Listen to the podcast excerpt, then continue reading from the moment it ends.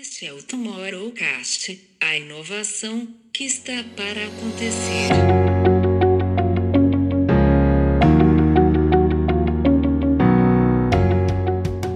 O que, que aconteceu com o 4G? Veio Uber, veio Airbnb, mas principalmente o Uber. A experiência de um aplicativo como Uber não seria possível sem o 4G.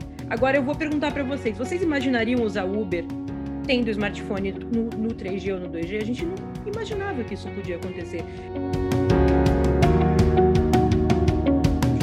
falando agora do futuro de médio prazo, né? O futuro de longo prazo é o smartphone, é a mobilidade ser agnóstica de hardware. O futuro de médio prazo, eu acho que a gente talvez deixe em algum momento de enxergar o, o smartphone. É. Bem-vindos a mais um Tomorrowcast, hoje em edição especial de Insight Talks. E aí é aquela história, né? Quando você tem uma referência e aí você põe aquela referência na sua frente para aprender com eles e de repente você tem eles aqui numa conversa aberta, descontraída, como é o dia a dia e aquilo que nos inspira semanalmente, é o que vocês vão ter hoje aqui no nosso Tomorrowcast, nessa edição super especial, onde a gente vai falar sobre o futuro mobile, o futuro da mobilidade e também com os nossos inspiradores do Morse, com o Johnny, João da Rendes e a Camila Delira, que semanalmente aqui estão presentes na nossa história e hoje estão juntos com o Tomorrowcast. Antes de mais nada, eu sou Camilo Barros. Eu sou Camila Tabaque. E eu sou João Batista. Johnny, Camila, muito bem-vindos aqui ao Tomorrowcast, uma casa que, apesar de vocês estarem chegando agora, é uma casa que é de vocês, e sempre foram para a gente uma inspiração, não só no, no Morse, não só no podcast, né, que a gente está aqui, de certa forma, fazendo a nossa história também, mas também no, no histórico aí da comunicação como uma referência quando a gente fala do mobile, quando a gente fala de, de ads, quando a gente fala de toda essa orientação que a gente sempre foi a referência para o mercado. Prazer imenso ter vocês aqui. Sejam bem-vindos ao Tomorrowcast. Nossa, gente, é a primeira vez, é a primeira vez que vocês, é, vocês estão entrevistando a gente e é a primeira vez que eu estou sendo entrevistada. Eu sempre entrevisto pessoas, então é muito legal estar nesse, nessa posição e legal de vocês terem convidado a gente. Eu acho que vai ser um papo muito é, divertido e, enfim, vamos falar de futuro, vamos falar de mobile. É estranho só estar desse lado, né? Ai. Exato.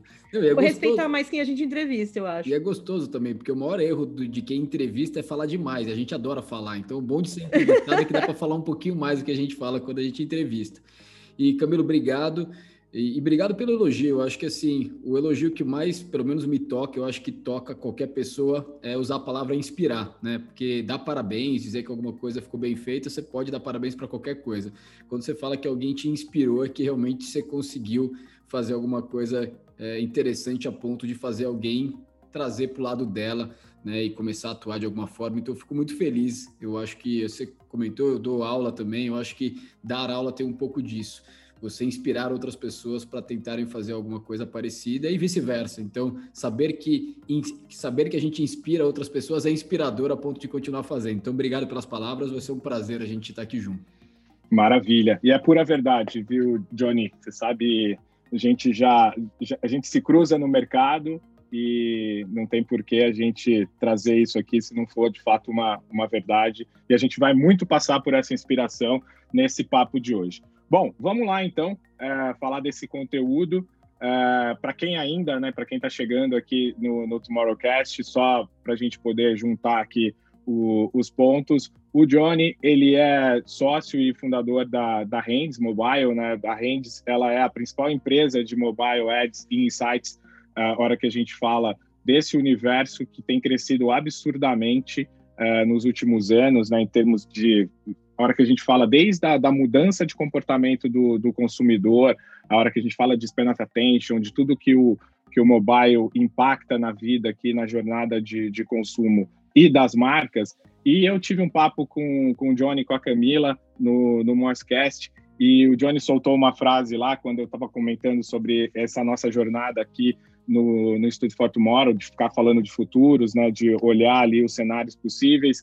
E aí a gente falou, pô, vamos falar sobre o futuro do mobile. E aí o Johnny soltou uma coisa que para mim foi bastante curiosa, que esse futuro é, já chegou várias vezes, né? Que eles são tão referência dentro dessa história do mobile que desde lá do começo da história eles vêm desenhando futuros, esse futuro chega e ele tem uma necessidade de ser revisitado. Então, para começar nosso papo aqui hoje, é, vou perguntar aqui para o Johnny que como é que é esse futuro do mobile, que ele já mudou algumas vezes e vocês têm participado aí dessa história de forma bastante ativa e pontua para gente aí o que, quais foram é, esses pontos de mudança do mobile nessa, nessa recente história e o que, que a gente pode esperar aqui pela frente.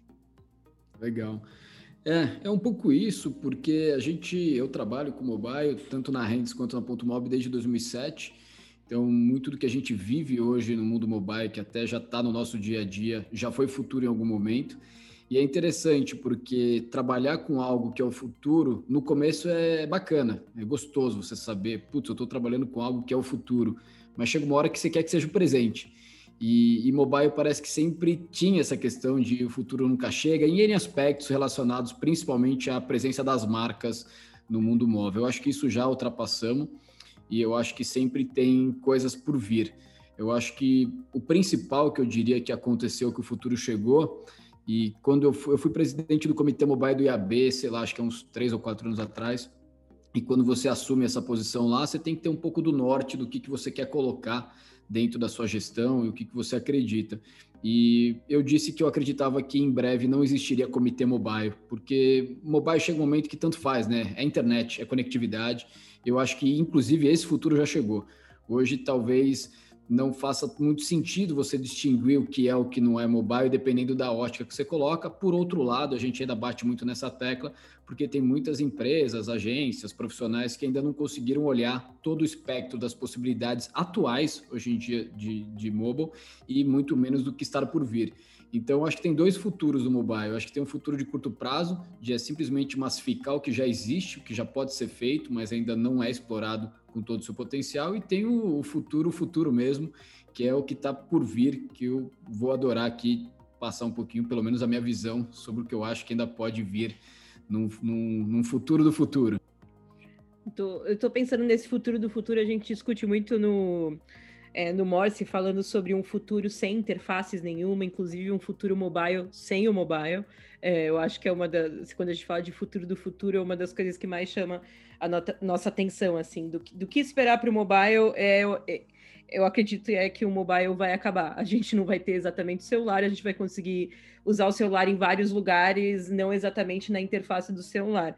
Mas agora, no futuro de curto prazo, eu acho que é o que mais é, é muito. A palavra, eu vou usar a palavra em inglês, desculpa, gente, parece meio snob, mas é meio overwhelmed, porque parece que é muita coisa acontecendo ao mesmo tempo, e quando você vê as possibilidades do, do mobile ainda, principalmente pensando no, no, device que a gente tem agora, pensando no, no, em um device só, eu nem tô falando dos outros, em falando de Alexa da vida, nem falando de Smart TV, tô falando só no celular a gente sabe que só o celular não é usado em sua totalidade. É só você pensar a quantidade de aplicativo que a gente usa que não usa todos os sensores do celular, os sensores que já tem ali. Então, eu acho que o futuro para o curto prazo é tentar usar esse celular ao, ao, máximo, que eu ainda acho que não, não chegamos.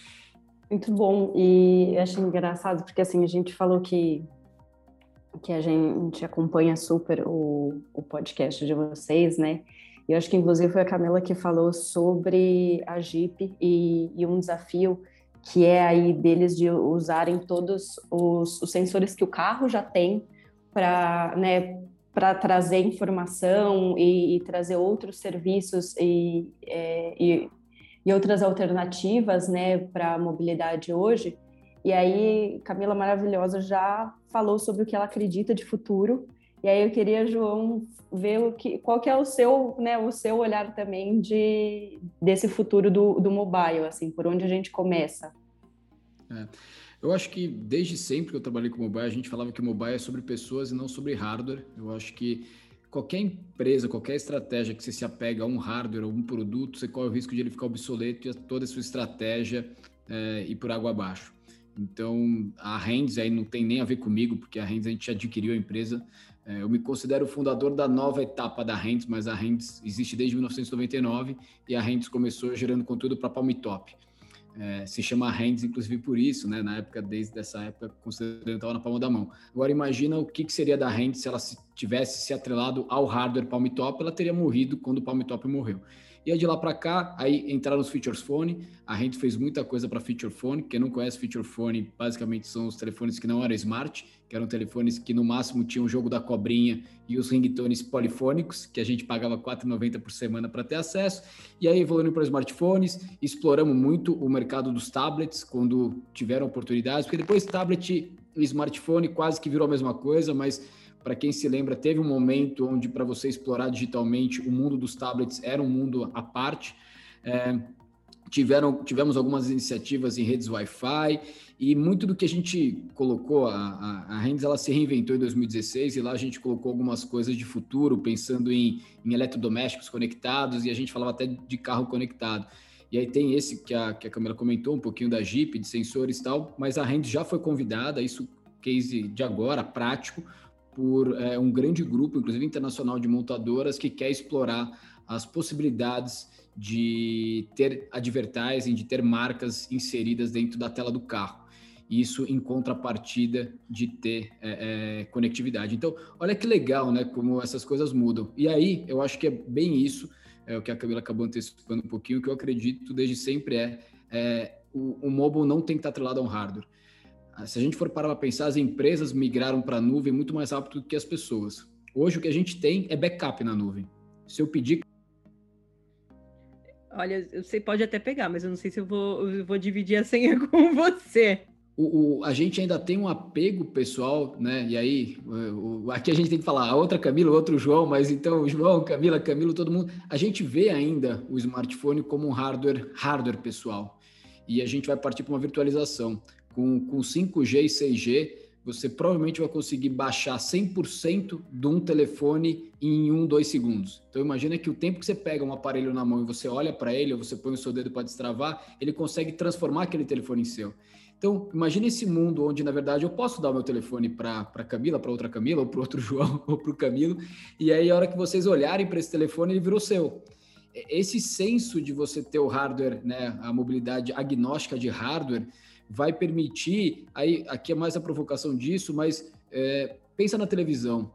Por que, que a gente não tem experiências digitais na televisão de uma forma tão engajada? Tá? É um hardware que tem capacidade de processamento. Hoje em dia a gente já tem uma penetração de TV conectada muito grande, porque a TV você não tem as mesmas capacidades de segmentação e de tracking e de experiência. Experiência eu digo para a marca, né? De retorno para a marca é, porém, a experiência para o usuário é muito mais rica. Vamos lá, eu adoro o mundo móvel, adoro o mobile, mas se eu tivesse a mesma capacidade de segmentação e de resultado, de métricas de campanha na televisão, você ter um espaço de 50 polegadas dá para você ser muito mais criativo e muito mais envolvente do que o espaço da tela do celular.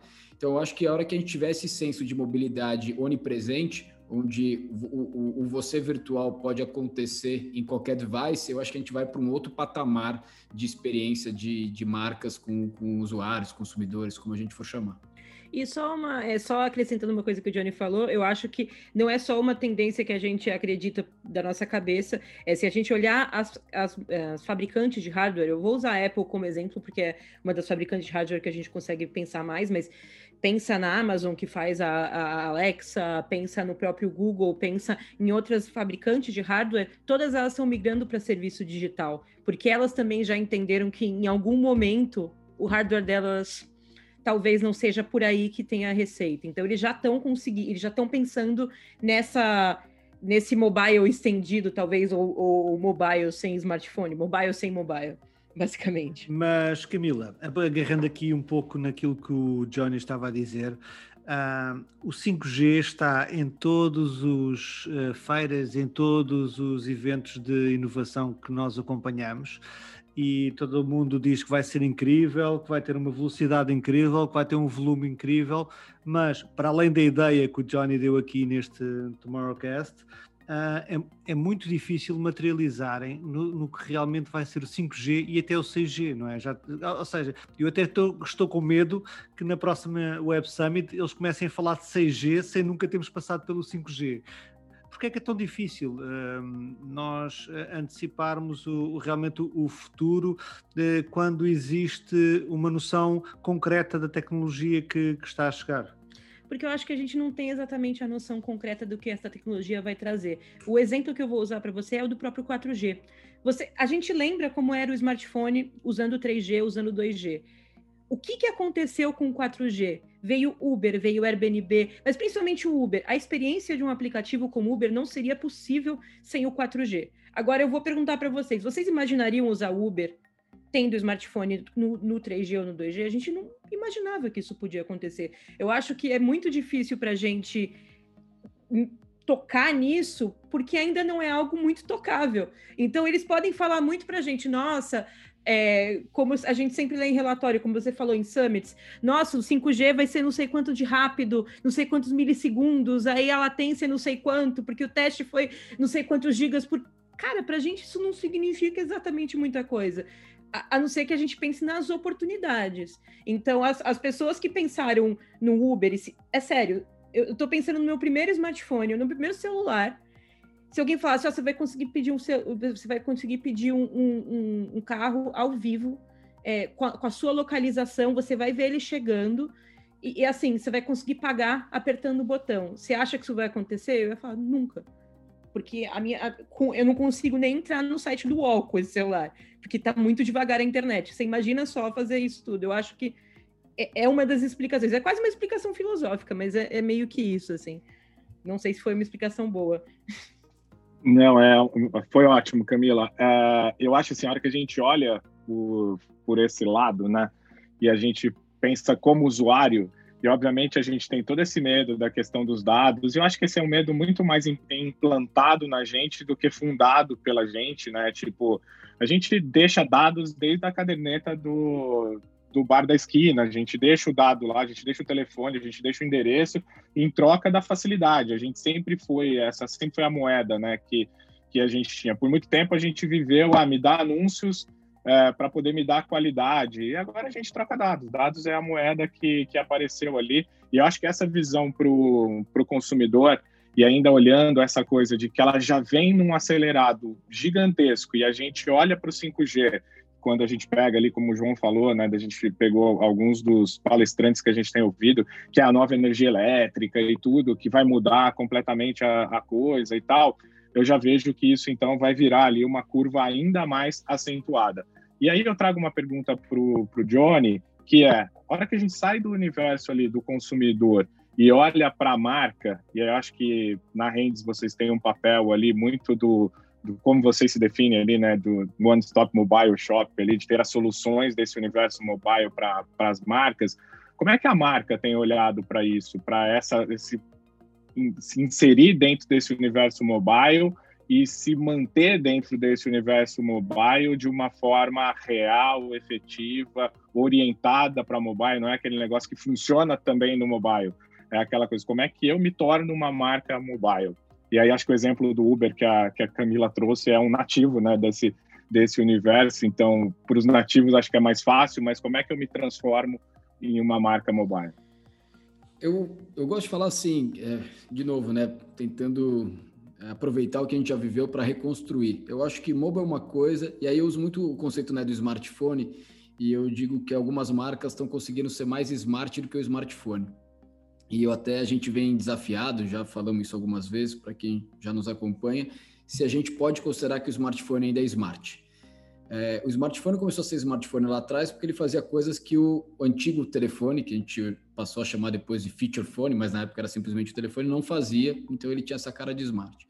Só que hoje eu acho que o smartphone ele também deixou de se atualizar no que diz respeito de experiência E o smartphone, na hora que você vê a história, não vou me prolongar muito aqui, ele evoluiu de conectividade, ele foi para uma era de design. Quem não se lembra do StarTAC, o StarTAC foi uma, uma geração que o smartphone estava muito mais preocupado com tamanho e design.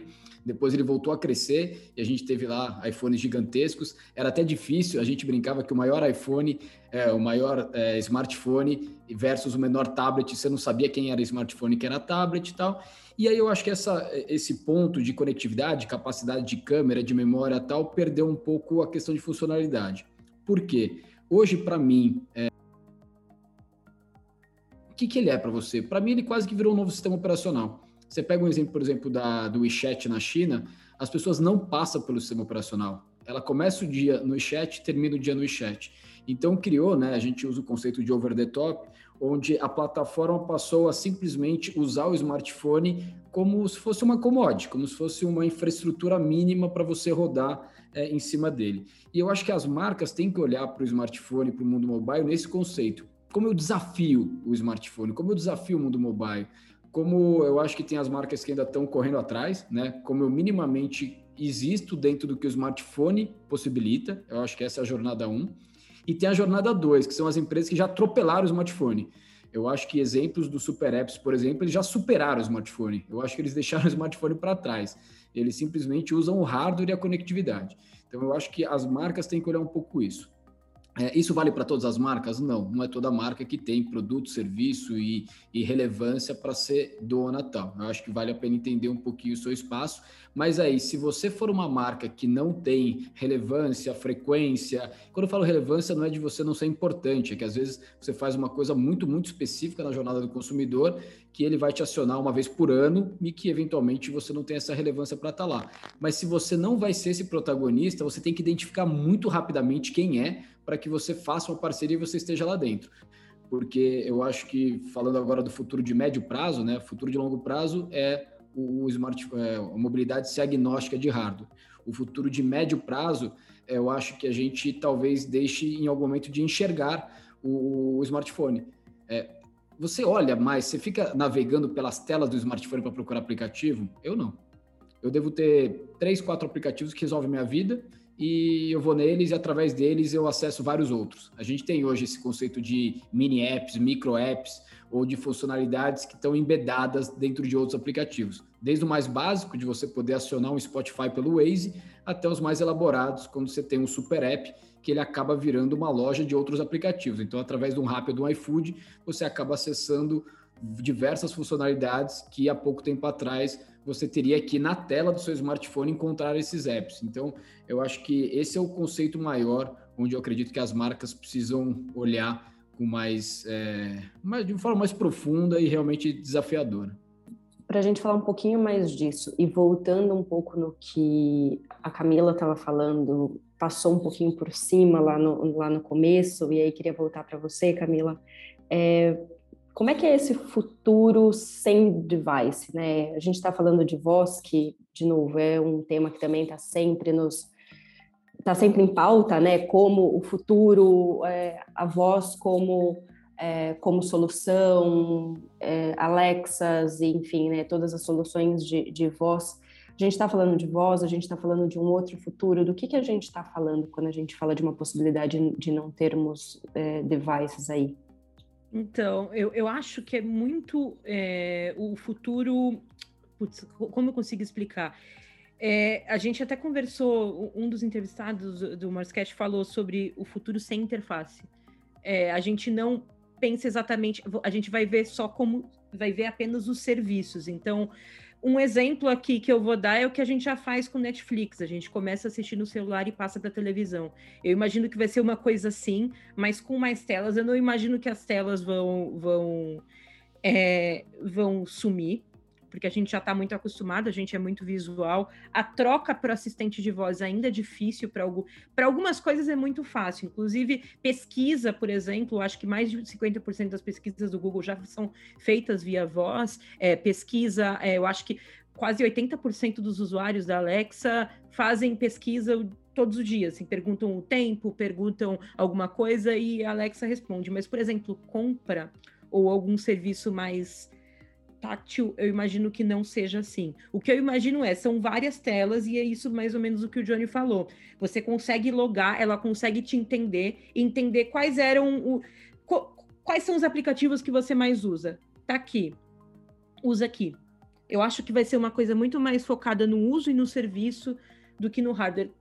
Dá para entender um pouco? Eu acho que talvez esse exemplo do Netflix seja um exemplo mais, mais factível do que já acontece, assim, de você começar num, num lugar, terminar em outro, e no final das contas você o que a sua experiência é só um serviço, é uma coisa única. Assim, então eu imagino né, nessa fluência. Agora, como vai ser de design? Se a sua casa toda vai ser tela, se vai ser uma coisa meio ela e vai ter a Scarlett Johansson falando no seu, no seu ouvido, eu já não sei. O que eu sei é isso, o que eu sei, imagino é isso. E eu acho que a, a, questão da voz. Eu confesso que as minhas experiências não, não são das mais incríveis com todos com todas as soluções desde Google, Siri, Alexa, ainda o negócio não tá não tá redondo.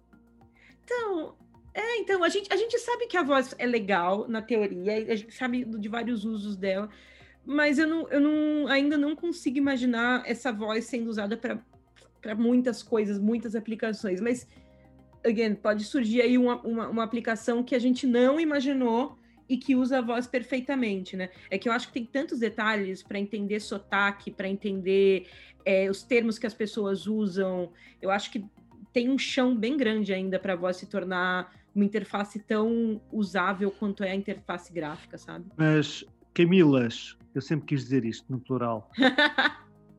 Repara uma coisa, até acho que foi lá no, no, no, no, podcast, no Inside Talk que tivemos com o Pacedo, que surgiu, que surgiu esta conversa. Realmente a voz é muito mais inclusiva, não é?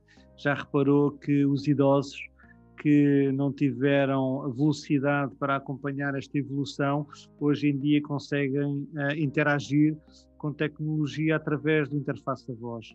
Um, e, portanto, se um lado a voz traz essa inclusão, a minha pergunta é: será que a, a tecnologia uh, vai continuar a ser um, exclusiva ou vai passar a, a, ser mais inclusiva, não só para uh, estas gerações, porque uh, os idosos vão deixar de ser idosos, vamos nós ser os idosos do futuro, não é? Uh, mas até para pessoas que não têm acessos nem meios para, neste momento, comprarem e acederem à tecnologia, será que a tecnologia se vai tornar também mais inclusiva para eles?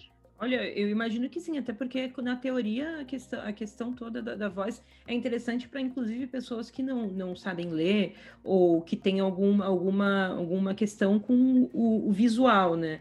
Então, eu acho que, eu imagino que, que vai se tornar inclusivo sim. Hoje em dia já é um tanto sim, porque cada smartphone, todo smartphone tem um microfone e um uso bem básico da voz, que a gente só pensa em assistente de voz, mas é um uso, uso bem básico da voz que já é super massificado? Áudio do WhatsApp. É um negócio de áudio, é um botão ali, mas o áudio do WhatsApp é super usado. Eu acho que mais de 90% dos usuários do WhatsApp usa o áudio.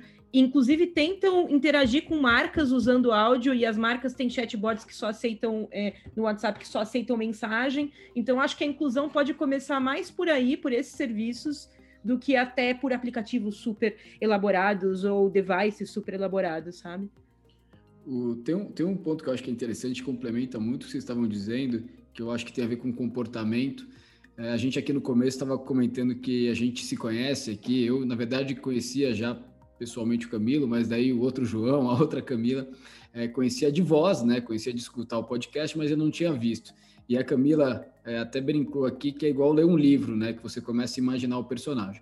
O que eu acho é que a gente, principalmente no mundo digital, ficou tão acostumado com o mundo das telas que a gente parou de usar a criatividade e a cri criatividade vai fazer falta no mundo da voz. Todo mundo fala de realidade aumentada, realidade virtual, né? Eu brinco que existe também a realidade imaginada. E aí, só para aterrizar de forma prática, é, a Mayara que trabalha com a gente, o avô dela é cego e ele é marceneiro, ele faz móveis. E aí um dia eu quis entender um pouco melhor. E ela falou que ele desenha na cabeça dele como é o móvel e ele consegue se organizar e pedir para ela comprar. Fala assim: olha, eu preciso de 14 parafusos, 18 porcas, 15 não sei o que, tantos metros de madeira de tal largura tal. E eu quis entender mais, né? Eu sou bem curioso. Ele desenha um móvel na cabeça dele. Então, assim, imagina que ele faz uma realidade aumentada, uma realidade virtual, não sei o que, na cabeça dele. Ele consegue projetar aquilo e ele consegue como se ele estivesse em cima de uma mesa separando. Ah, então aqui e ele vai colecionando. Ah, então nessa parte dois parafusos, bota na conta do parafuso, tal. E eu comecei a tentar entender isso. Inicialmente porque eu gosto muito de fazer walking meetings, né? O caminho fazendo conversas ou pessoalmente, quando o mundo permitia, ou por telefone. E aí você tem que, você não consegue anotar, né? Você precisa organizar a sua cabeça sobre aquele bate-papo para depois você trazer isso para você poder trabalhar e seguir o dia. Então, eu acho que a, a voz, ela precisa vir de uma mudança de comportamento. É, seja para a gente se organizar, para conseguir lidar melhor com a voz, onde você não tem a imagem, e seja porque a voz tem uma característica que é super diferente do mundo visual, a voz é linear. Então imagina a busca. Você faz uma busca no Google, aparecem tranquilamente umas 15 opções na sua tela. As orgânicas, o link patrocinado que fica em cima, o link patrocinado da direita e a sua visão muito rapidamente, você bate o olho lá, em pouco tempo você conseguiu tomar decisão. Então, entre você fazer a busca e clicar, você tem muito menos tempo. Imagina se você fizesse a pesquisa por voz e aí a Siri, ou seja lá qual for o assistente, começasse a ler para você. Olha, temos o link patrocinado da Pizzaria 1. O segundo link patrocinado. É uma loucura, entendeu? Então, acho que assim, o redesenho da arquitetura, a nossa capacidade de entender isso, então acho que a voz, para avançar, eu acho que tem tudo que vocês falaram que é muito legal, que é inclusivo e tal. O problema é que a gente está acostumado, a gente é preguiçoso e a gente está acostumado na interface gráfica que ela é passiva. Você bate o olho, você resolve. Eu acho que para a gente é, interagir com a interface de voz, eu acho que tem que ser um redesenho não só de arquitetura das, de, das interfaces, mas de como a gente mesmo processa isso na nossa cabeça. Não sei se fui longe demais, mas é, é um pouco do que eu vejo aí de, de de desafios já do mundo prático, se a gente for explorar um pouco mais a fundo. Não, eu também sou muito assim, concordo uh, absolutamente, assim, mas eu acho que o áudio, quando ele entra na, na vida da, das pessoas, é porque todos nós temos o hábito de conversar, né, de, de trocar informações por áudio, seja no WhatsApp, seja é, presencialmente ali, ele começa a exercer um papel quando você começa a colocar dessa coisa multitarefa, multitask que a gente é, o áudio ganha um espaço, né? Ele tem um lugar ali de protagonismo nessa, nessa relação. E aí, pegando esse, esse gancho e falando aí do, daquelas frases super batidas, né, que a gente escuta no mercado o tempo inteiro, que o conteúdo é rei, que agora tudo se, se orienta pelo conteúdo. O conteúdo, ele, ele acha que ele é o, o pote de ouro no fim do arco-íris para todo mundo, né? Todo mundo quer ser um produtor de conteúdo, mas como bem a gente sabe, não é simples essa, essa jornada, não só pelas, pelas dificuldades técnicas, mas que produzir conteúdo hoje, apesar de muita fake news, apesar de muita coisa aí jogada no, no mercado, tem uma necessidade de, de, de ter embasamento, disso ter de fato o seu valor. A gente tem discutido muito aqui a, a troca do conteúdo barato, sem preço e também sem qualidade por aquilo que pode ser monetizado. Então, acho que o conteúdo é um universo gigante aí para ainda ser, ser explorado, mas ele é também um desejo aí da, das marcas, né? Como é que vocês estão enxergando as marcas olhando para a produção de conteúdo, querendo se tornar marcas como publishers aí, né? A gente tem alguns clientes aqui na nossa, no nosso dia a dia que tem esse olhar, tem trocado a mídia pela, pela, pela questão da produção de, de conteúdo. Como é que vocês estão encarando esse, esse universo e essa mudança? Eu acho que, Johnny, é melhor você ir primeiro nessa, porque você tem um pouco mais de conhecimento no assunto do que eu. Imagina, você que é. Eu, eu entrei de paraquedas. Eu acho que a, a, a Camila ela é formada nisso, inclusive, com né, uma das melhores formações aqui no Brasil para isso. Eu caí de paraquedas, então. É, por que caí de paraquedas? Porque eu não sou jornalista de formação, é, eu comecei a me envolver com conteúdo porque eu gosto. Inicialmente por aula, eu acho que aula é conteúdo, eu acho que isso tem um pouco, a gente já teve alguns podcasts sobre isso. Eu acho que é, eu acho que todo conteúdo tem um quê de learning e todo learning tem que ter um storytelling e aí acaba sendo conteúdo. Mas é, isso é para um outro papo. O que eu acho, você falou aqui que você se inspirou, né? Que, que você tinha, né? O que a gente fazia como referência e se inspirou. Dificilmente alguém vai dizer que se inspirou por uma publicidade, né? Ah, eu me inspirei pela campanha da marca. Não, você vai se inspirar pelo posicionamento, pela aquela marca representa e muitas vezes é por conteúdo. O conteúdo aproxima pessoas. Você cria suas amizades porque você né, você tem, tem conteúdo né, em ambos os aspectos, né? A gente usa conteúdo para falar o que vem de dentro da pessoa, não só o que ela expressa. É, então, eu acho que o conteúdo gera conexão entre pessoas e com certeza gera conexão entre pessoas e marcas. Conteúdo gera inspiração, conteúdo gera referência. Eu acho que as marcas, quando começam a equilibrar um pouco isso, eu acho que a publicidade tem todo o papel dela, não vou tirar aqui, mas esse equilíbrio entre publicidade e conteúdo, a minha opinião é o seguinte: publicidade, você, como a palavra mesmo fala, você dá publicidade ao que você é, você, apresenta, você se apresenta para novas pessoas. A partir do momento que você se apresentou, você precisa ter o conteúdo para continuar essa conversa, para inspirar e engajar. Eu digo que a publicidade é quando você chega numa festa, você está bem arrumado, você está lá, você marca uma presença e as pessoas querem te conhecer. O conteúdo é porque elas vão ficar conversando com você ao longo da festa.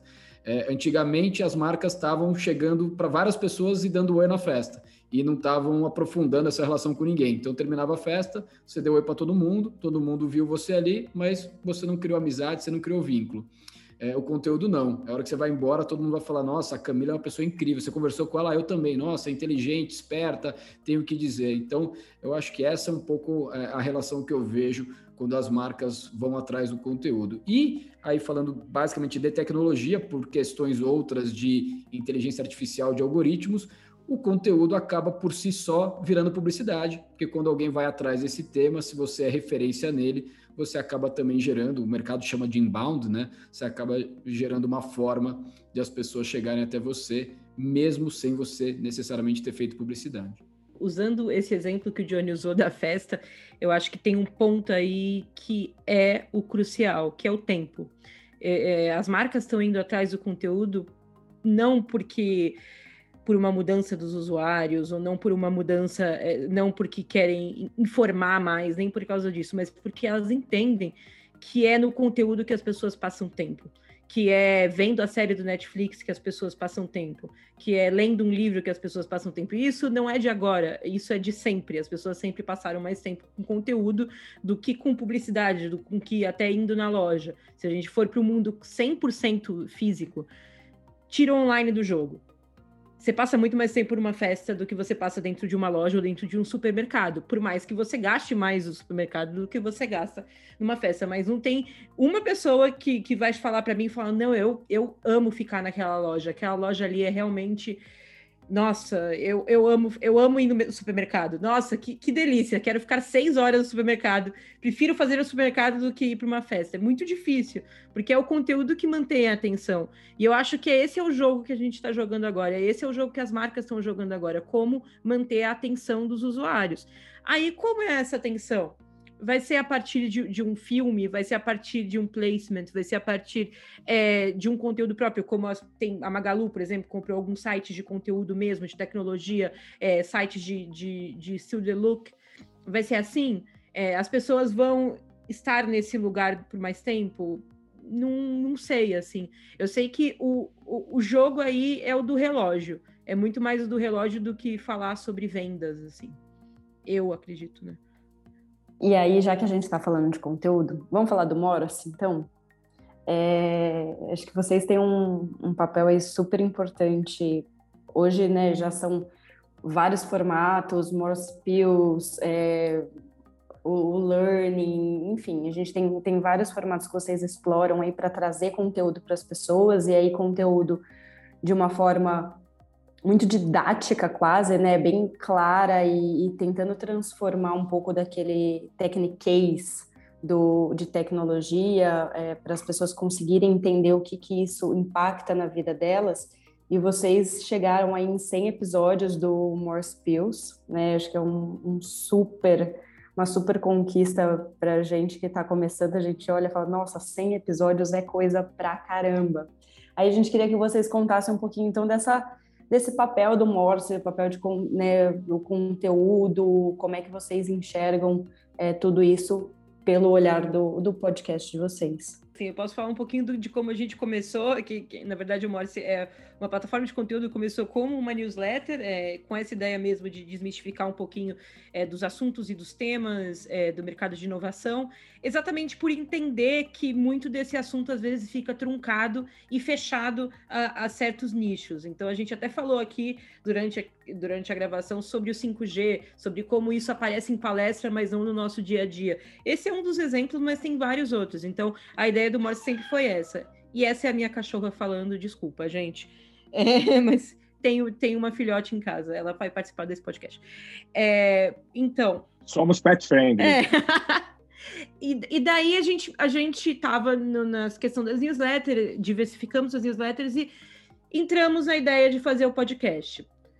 Achávamos que era muito mais fácil do que de fato é. Eu devo, devo dizer isso logo de bate pronto. E a gente começou com uma ideia de fazer entrevistas e depois passou para falar também de notícias. E daí que veio o Pius. E olha, 100, 100 episódios é bastante para você, para a gente também é. Porque nos primeiros a gente não imaginava que seria tantos. Foi realmente um teste.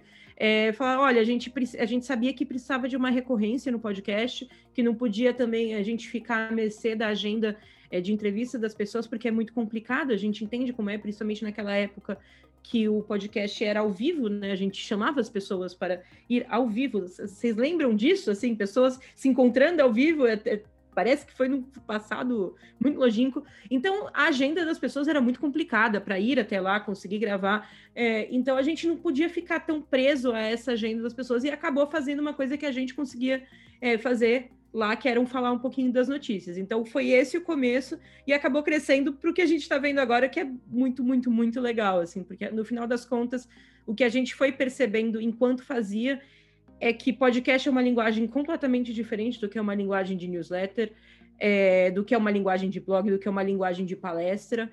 É, exige certas qualidades técnicas e qualidades de conteúdo que a gente não puxava de um lado e tem sido bem desafiador. Então, espero que tenhamos mais 100 episódios ou 200 episódios por aí. O Johnny já fala em mil, né, Johnny? é, que, é que a gente vai para frequência diária, hein? é, eu acho que o conteúdo, e aí falando do Morse, e eu digo muito mais para né, inspirar outras empresas e marcas, o, o conteúdo tem uma coisa muito legal, que quando você se dedica e quando você quer fazer e, e você quer fazer direito, ele te puxa, né? Então a gente estava falando ali de publicidade e de conteúdo. Dificilmente alguém vai ligar para uma grande marca e falar: Cara, você não consegue aumentar a frequência da sua publicidade? Você não consegue fazer mais publicidade? Ou você não consegue detalhar melhor aquela publicidade? Estou recebendo fez? pouco, manda mais. É, tá pouca publicidade, aumenta aqui. Manda já, mais, Ed. Você já pensou em fazer a publicidade também em rádio, além de só jornal tal? E o conteúdo tem exatamente isso. A gente recebe, é muito gostoso, a gente recebe as pessoas nos puxando do tipo, vocês já pensaram, eu tô brincando aqui, mas é, até a gente está pensando, já mais de uma pessoa perguntou, por que, que vocês não fazem diário, né? É, o nosso podcast de notícias, ele é semanal, então a gente né, pula alguns dias e aí eventualmente acontece sim, você tem que esperar a próxima. O que eu mais odeio é quando sai uma ótima notícia na terça-feira, porque a gente acabou de gravar, então a gente vai. É muito sacanagem. Ou, pra, ou segunda noite, né? Pro podcast, é, a gente grava segunda noite. Então, a hora que sai a notícia na terça-feira, de manhã, eu quero me matar, porque assim a gente vai estar atrasado em uma semana completa até dar no próximo podcast. Quando a notícia sai na sexta, até que eu fico menos chateado. Então, assim, as pessoas nos puxam, né? É, e N questões de formato, de frequência. Então, eu acho que uma marca, a hora que olha para o conteúdo, foi o que aconteceu com a gente, é, acaba ficando maior que você imagina. No caso do Morse, especificamente, vou até fazer uso aqui do bom sentido para dar uma, uma notícia em primeira mão. É, o Morse está virando um business em separado. A Rendes continua como sócia, vai continuar, mas ele ganhou sua, sua vida própria, porque é, a, a, audiência começa a nos puxar. Inicialmente, o Morse falava sobre os assuntos que eram relacionados à Rendes, porque ele nasceu, ele era para ser o blog barra newsletter da Rendes. Só que aí a gente começou a, se aprofundar em assuntos, o mercado foi puxando e hoje ele tem um espectro tão mais abrangente que não faz sentido, né? Que a gente teve um momento que a gente se, a gente pensou, e aí, é, a gente vai fechar o espectro do conteúdo para dentro só do que a Hands, né? Porque toda empresa quando presta serviço ela precisa ter foco, porque senão você, né, você se perde um pouco. Então a Hands tem um foco, ela presta serviço especificamente em mobile ads insights. Só que a que a gente começou a, a ir no Morse, a gente começa a falar de inovação, a gente começa a falar de transformação digital, é, a gente começa a falar de como isso impacta a vida das pessoas, de PMS, é, a Rentes, por característica dela, ela não atende tanto PMS, ela sozinha. A gente tem clientes que atendem na ponta. mas a gente começou a ver que tinham pessoas de pequenas e médias empresas que seguiam o Morse porque queriam transformar digitalmente a sua rede de seis farmácias, caso real de uma pessoa que nos procurou. Então é muito legal, porque você começa a ter uma vida própria. Então eu acho que cruzando aqui o assunto conteúdo e Morse, trazendo a nossa experiência, é repensem, né, quem estiver aqui nos escutando e ter uma empresa, repensem a forma como você encara conteúdo, porque o conteúdo pode ser uma forma muito bacana de você se relacionar com seus potenciais clientes de uma forma completamente diferente da publicidade, e esse é o nosso case aqui do Morse. João, acho que você traz um ponto que é, que é importante, a gente tem um monte de palavrinhas básicas aí que estão sendo utilizadas de forma soltas no, no mercado, né? que é comunidade, propósito, conteúdo, eu acho que tudo isso se junta naquilo que, que a gente faz, né? Eu vejo muito, uh, eu escuto muito né, no, no Morse, e agora vejo que vocês estão na TV também, né? Tem, tem essa jornada toda se ampliando, que é incrível, mas as pessoas que escutam o Morse, as pessoas que têm, de fato, o Morse como referência, é, não é só aquela comunidade, né, do publicitário ou do cara da tecnologia, Acho que teve um episódio recente ali que eu lembro de você mesmo comentar sobre o, o cara do agro que escuta o Morse para poder estar tá atualizado com, com isso, né? E acho que vem muito dessa questão, né? Vem muito do qual é o propósito dessa produção de conteúdo para gerar comunidade. Está tudo dentro de um, de um mesmo lugar, né? Então fica aqui uma, uma, um agradecimento barra parabenização aqui sobre o que vocês constroem ali, que acho que é, que é muito isso, né? Para ter referência e, e poder buscar essa, esse olhar do mercado sobre aquilo que a gente faz, vem muito da verdade que a gente coloca no, naquilo que, que a gente traz, né? A gente discutiu muito aqui desde o South by de 2019, quando começou a voltar a pauta a monetização do conteúdo, né? A hora que aparecia ali a, as plataformas de conteúdo colocando paywalls, a, as próprias plataformas como Medium, como Reddit, como é que, por que que eu não cobro esse conteúdo a partir do momento que eu qualifico ele, né? Não estou falando que a gente, para a gente passar a cobrar aqui do nosso conteúdo, mas hoje acho que a gente está num, num, universo que é muito isso, né? É, tem muito conteúdo barato e sem valor, por outro lado, tem a gente aqui tentando fazer um conteúdo rico e que transforma a, uma comunidade, né? Eu acho que esse é um olhar que vocês têm também por aí. Fica aqui meu, meus parabéns e a inspiração que vocês no, nos deixam. Legal. É isso que você colocou. Eu acho que é uma. Eu gosto também de. Eu não gosto só de falar o que as pessoas gostam de ouvir, eu gosto de colocar provocações, que eu acho que é assim que a gente consegue trabalhar pelo bem coletivo. A gente outro dia estava falando um pouquinho do Morse, sobre redes sociais. A gente nunca usou muito redes sociais, né? Porque quando a gente começou com o newsletter, foi o podcast, acho que são plataformas que a gente sempre priorizou porque você desvia de algoritmos.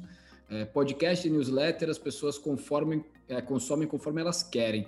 É, obviamente que o algoritmo às vezes vai te trazer um novo podcast, mas ele nunca vai tirar um podcast da sua timeline nem do e-mail. Então a gente nunca priorizou muito as redes sociais, mas enfim, a gente vem sendo cobrado de usar e a hora que você começa a usar, você começa a querer ver isso crescendo e tal.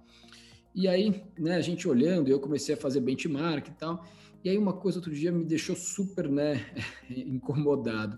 Tem a M Web, que a gente conhece, acho que o mercado inteiro conhece, é uma pessoa que fala muito sobre o futuro, gera reportes anuais já há bastante tempo, são referência do mercado e tal, e ela tem 6 mil seguidores no Instagram.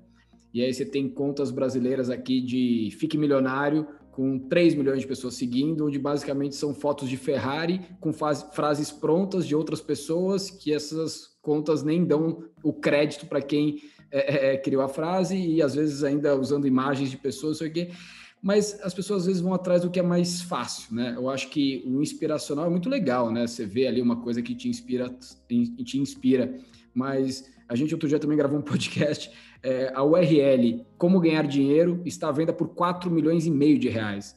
Então, acho que às vezes as pessoas vão pelo que é mais fácil, né? Vão atrás do mago, né, que está lá no Instagram dizendo que em sete dias ele faz você ganhar sete dígitos, vai atrás das fotos inspiracionais, mas pouca gente está indo atrás do conteúdo que vai alimentar essa transformação. Então, acho que iniciativa como a de vocês é super legal e outras que a gente também se inspira.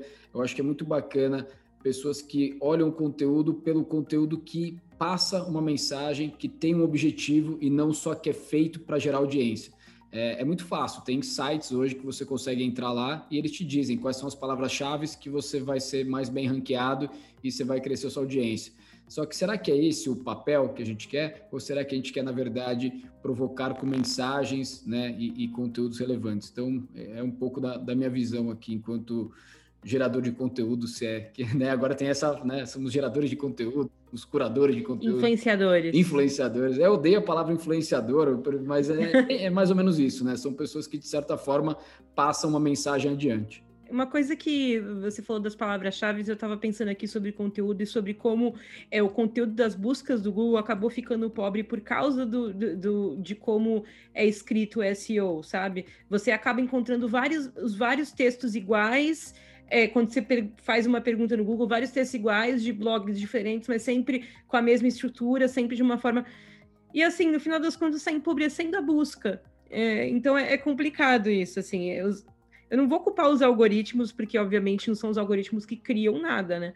Mas é, é muito triste ver um, um mercado se, se dobrando para eles enfim, tal, talvez seja uma provocação, talvez as pessoas não, não, gostem tanto de escutar isso, porque de fato é legal seguir uma página que coloca besteira no, no Instagram e tudo mais, mas cara, o quanto a gente não está alimentando um algoritmo que vai continuar nos, nos alimentando com besteira, sabe?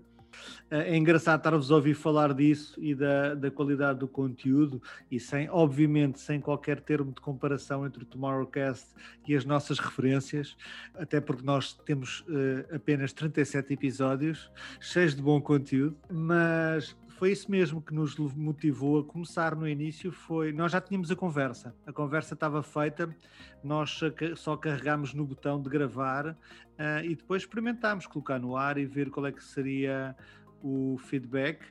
E o curioso aconteceu que começar, houve pessoas que nos enviavam mensagens a comentar o porquê disto e o porquê daquilo e queriam participar e, e, aí começámos a acrescentar, a pensar como poderíamos acrescentar valor e acho que é isso, acho que o, o conteúdo está subestimado ainda, uh, vivemos nesta pressão comercial, ainda por mais agora uh, na saída urgente da pandemia, mas não se esqueçam que o, o conteúdo e a qualidade da conversa é, é, por vezes, o mais importante de tudo. Queria-vos agradecer ao Johnny e à Camila, uma vez mais, por terem dedicado o seu tempo aqui, ao nosso Camilo e à nossa Camila também. Uh, muito obrigado. Fiquem por aí, que uh, para a semana teremos outro Monocast.